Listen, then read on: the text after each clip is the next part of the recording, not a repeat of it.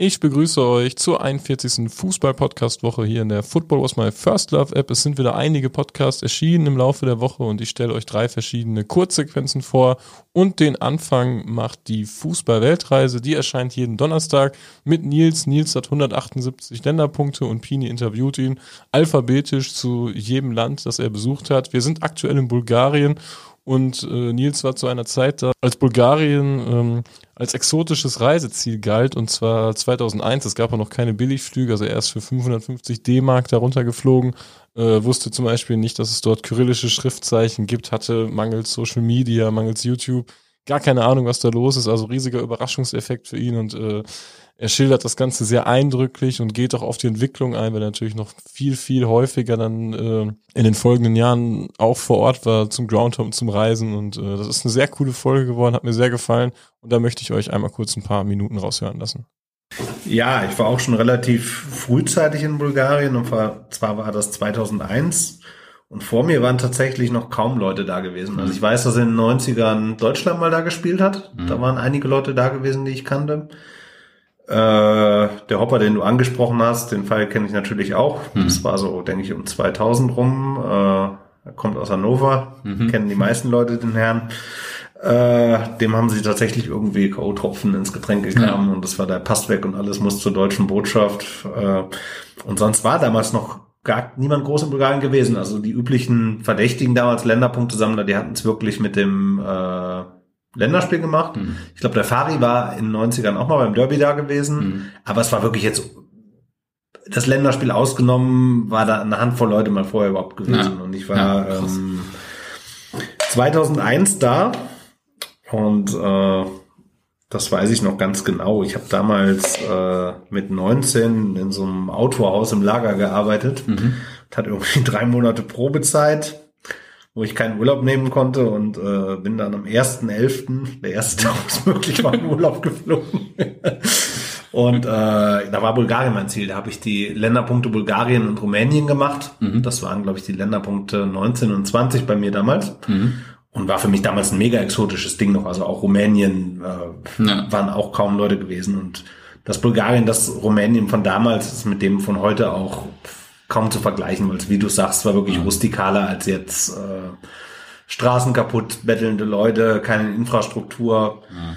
Und man hat halt auch die Erfahrungswerte nicht. Also wie gesagt, äh, wenn du jetzt irgendwie Hooligans CSKA bei YouTube an ja. reingibst, kriegst wahrscheinlich 800 Videos vorgeschlagen und damals ja. wusstest du einfach nicht so, ja. Ähm, dann kam dazu, es gab halt keine Billigflieger das, heute ist es ja leicht gemacht. Also ich war selber mittlerweile schon mehrfach mit Wizz Air für Flüge für wirklich 30, 40 Euro hin und zurück von Dortmund mhm. aus mal da. Und äh, damals war es mein allererster Flug überhaupt. Mhm. Also meine Eltern waren jetzt keine großen Weltreisenden, mit denen waren wir eher dann mhm. an der Nordsee mal oder so im Urlaub. Und äh, ich habe damals mit Balkan Air, die gibt's mittlerweile gar nicht mehr, mhm. habe ich vor Billigfliegerzeiten wirklich 550 D-Mark bezahlt, 2001. Also wenn mir heute einer sagt, ja, mal, kommst du mit nach Bulgarien, ich habe einen Flug gefunden, 280 Euro, dann frage ich, hast du noch alle Latten am Zaun? Also haben mein Geld nicht gestohlen.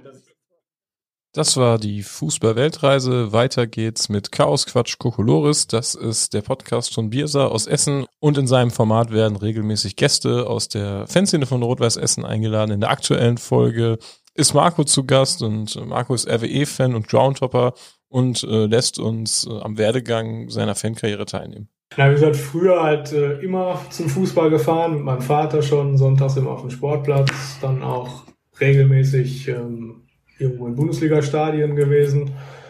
Mein Vater hatte keinen Lieblingsverein. Aber der war sehr fußballaffin. Ja, der hat gerne Fußball geguckt. Und ähm, ja, ich natürlich immer mit. Sind dann ja, regelmäßig äh, in Gladbach gewesen und ja, dadurch kann man schon sagen, dass ich früher als Kind äh, schon Gladbach-Fan ja. war. Aber ich war halt immer alleine da und da hat man halt nie so großen Kontakt zur ja. Fanszene gefunden. Ja. Und ähm, ja, und dann bei Rot-Weiß war ich auch öfter, aber kann jetzt nicht sagen, wann mein erstes Spiel war. Und Klick gemacht hat ähm, 1992, 93 in der Aufstiegsrunde gegen Preußen Münster. Das 4-1. 4-1. Ja, und seit dem Moment würde ich sagen, ähm, seit dem Moment bin ich infiziert oder, oder Fan durch und durch. Ja. krankhaft, könnte man im Fall von RWE schon sagen, krankhaft. und ähm, wie, also bei mir war es ja so, klar, ja, wir sind ein Jahrgang, mich hat das am Anfang auch mehr mit dem Fußball interessiert. Ähm, wie war das bei dir so mit, mit der Atmosphäre Hafenstraße?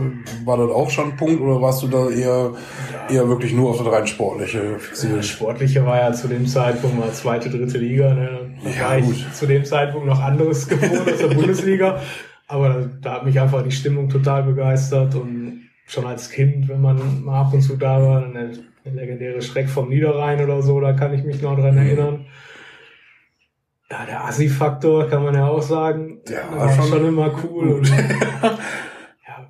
und die Neuvorstellung diesmal aus der Kategorie Hörbücher. Es gibt auch einige Hörbücher in der Football Was My First Love App.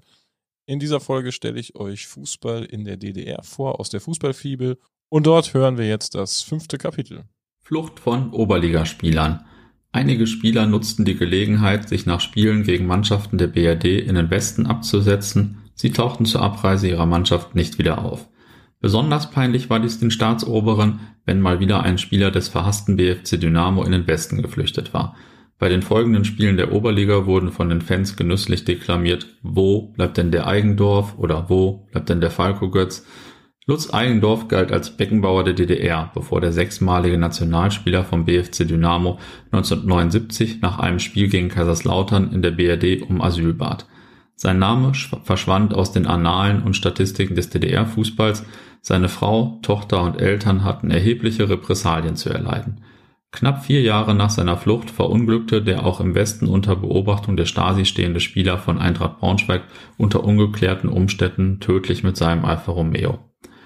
Auch Frank Lippmann von Dynamo Dresden, der 1986 nach einem Spiel gegen Bayer 05 Uerdingen in der BRD blieb, wurde jahrelang von der Stasi beschattet und in der DDR-Presse verhört. Nahezu alle geflüchteten DDR-Spieler und Trainer wurden in der BRD bespitzelt und oder zur Rückkehr überredet. Bei Nichterfolg schreckte die Stasi nicht vor Anschlägen auf das Leben prominenter Flüchtlinge zurück. So erging es Jörg Berger, der Trainer der Nachwuchsauswahlmannschaft der DDR nutzte 1979 ein Spiel in Jugoslawien, um in den Westen zu flüchten. Dort übernahm er als erste Cheftrainerstelle die Mannschaft von SV Darmstadt 98, zweite Bundesliga. Seine zurückgebliebene Familie in der DDR erlitt fortan Repressalien und Berger wurde von der Stasi im Westen intensiv beschattet, erhielt Morddrohungen. Möglicherweise wurde ein Giftanschlag auf sein Leben verübt. Für meine Begriffe sind es doch erstaunlich wenig Oberligaspieler, die abgehauen sind, nachdem sich das Sportsystem hier in den 1950er Jahren etabliert hatte. Beim BFC waren das Eigendorf, Poklita, Starost, Götz, Schlegel. So Horst Friedmann, Sportredakteur Deutsche Sportecho. Die 1980er Jahre bedeuteten fußballerisch einen Rückschritt. Der vom Fanvolk als Schiebermeister verschriene BFC Dynamo holte einen Meistertitel nach dem anderen. Die Nationalelf verlor gegen Nationen wie Griechenland und Finnland, in der Oberliga tauchten plötzlich Teams wie Fortschritt Bischofswerda und Chemie Buna Skopau auf. Mittelmaß aller Orten. Bis auf die Einspielteilnahme des FC Karl Zeiss 1981 und des ersten FC Lok Leipzig 1987 im Europapokal der Pokalsieger, die allerdings vergeigt wurden.